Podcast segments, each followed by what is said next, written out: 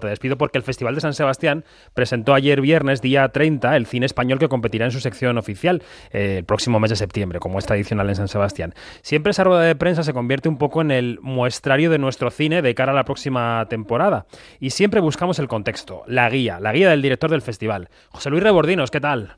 Pues muy bien, la verdad es que muy contentos eh, después de presentar ayer el cine español, que teníamos muchas ganas ya de contarlo y que ha sido muy bien recibido. Sí, eso parece. En sección oficial a concurso este año veremos, por ejemplo, Machabel de Iciar Boyaín, El buen patrón de Fernando León de la Noa, Quien lo impide de Jonas Trueba y La abuela de Paco Plaza. Y fuera de concurso, pues por ejemplo, Monzón con Las leyes de la frontera, La fortuna, la serie de Alejandro Amenábar, Carlos Saura con Rosa Rosa de la Guerra Civil y Martín Cuenca con La hija. O sea que es un plantel eh, brutal, eh, José Luis. Sí. ¿No? Sí, sí, es un año. Nosotros siempre, siempre intentamos combinar un poco películas más mainstream con películas un poco que buscan otros caminos. En este caso, en competición, esta película un poco diferente sería la película de Jonás. Pero es verdad que, que, que, este año son todo grandes nombres, ¿no? Son gente muy potente. Yo creo que no, no recuerdo en 10 años una selección de películas españolas tan poderosas eh, en cuanto a nombres de realizadores importantes, ¿no? Pero ¿sabes qué pasa? Que yo creo que va a ser un año increíble porque se han juntado un poco las, las, películas de dos años, ¿no? Porque las películas grandes, eh, muchas se tuvieron que parar, no se han podido terminar y sin embargo, para el periodo, para el proceso de selección de este año, eh, teníamos muchísimos nombres importantes. Ojo, esas y otras que han salido que van a Venecia, otras que van a Locarno, otras que han salido por Berlín y por Cannes. Sí, sí. realmente, otras que van a salir por otros festivales españoles. Realmente es un año impresionante, ¿eh? es decir, este año los Goya van a estar muy, muy disputados. O sea que el efecto principal de la pandemia ha sido un embudo que afectó al final del año pasado y que este año lo que hace es eh, se desatasca y aparece en los festivales, ¿no? Sí, sobre todo yo creo que con las películas un poquito ya medianas grandes, ¿no? Mm. Porque la, la, película más pequeña de producción, pues bueno, ha podido seguir su camino, ¿no? Pero películas ya de cierta de cierta consistencia económica de producción, pues claro, realmente es que era muy difícil producir películas grandes eh, con las normas COVID, etcétera, etcétera. Entonces sí, sí, de alguna forma yo creo que ya se ha desatascado y que ahora sobre la mesa este año ya te digo, yo creo que se va, cuando cuando acabe el año y repasemos el cine español, eh, luego ya habrá los gustos de cada uno, pero, pero va a haber realmente un plantel de películas impresionante. Es inevitable preguntarte por las restricciones. El año pasado San Sebastián fue un modelo de gestión sanitaria contra la pandemia. Este mes de julio en Cannes me cuentan que se ha mencionado mucho a Donosti como modelo, pero que se le ha imitado poco. Dicen que, que Thierry Fremont está un poco más relajado que tú. ¿Cómo va a ser San Sebastián en 2021, José Luis? Bueno, pues mira, eh, estamos un poco como el año pasado, que realmente no pudimos tomar decisiones hasta muy tarde, prácticamente hasta mediados de agosto, es decir, porque, porque, porque bueno, pues porque no se sabe, la incertidumbre es absoluta. Entonces nosotros seguimos como el año pasado en comunicación continua con las autoridades sanitarias del gobierno vasco y con cultura.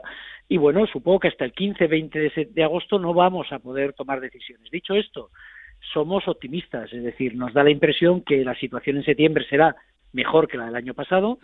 Nuestros objetivos, eh, el año pasado tuvimos un festival a un 40% de, de acreditados y a un 40% de público. Ahí me gustaría llegar al 70-75% este año, pero claro, eh, no podemos todavía augurar nada porque esto te cambia de una semana para otra, ¿no?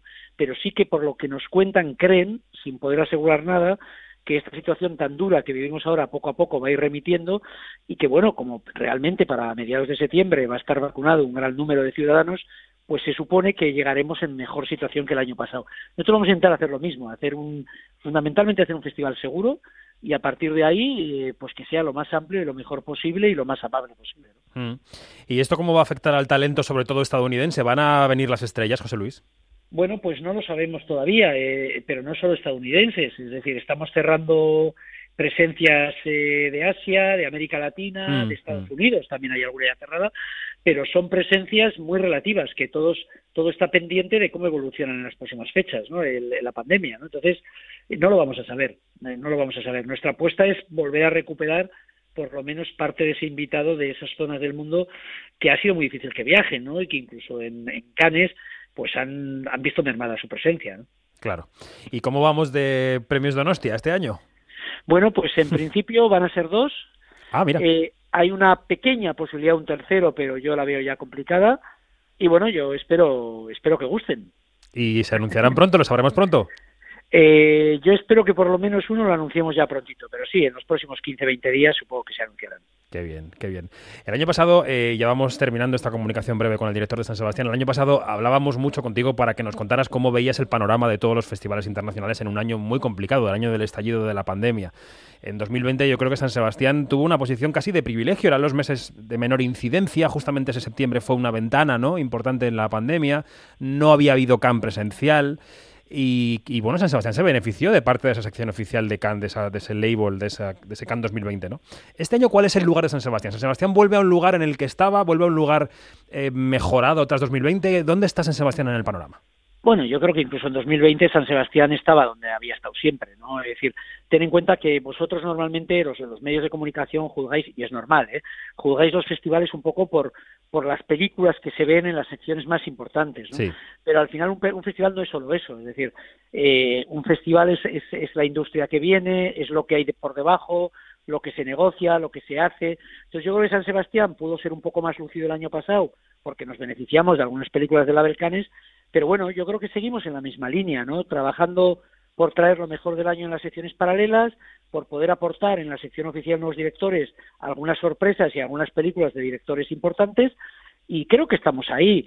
Y luego yo creo que este es un año bastante extraño, porque Canes ha sido muy tarde, eso nos influye a todos, pero bueno, yo creo que Canes ha sido un Canes espectacular en cuanto a programación, sí. eh, eh, tal vez con demasiadas películas, eh, pero ha sido espectacular, creo que ha sido buenísimo. Creo que Venecia, porque además conozco gran parte de las películas que van a proyectar, va a ser un grandísimo Venecia y estoy convencido que San Sebastián también va a ser un muy buen San Sebastián.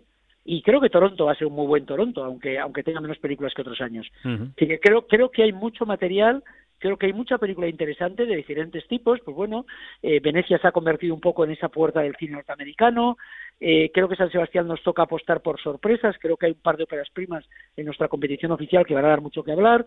Bueno, cada festival tiene un poco su, su marca, ¿no? Cannes sigue siendo el mercado más importante del mundo de los festivales competitivos, ¿no?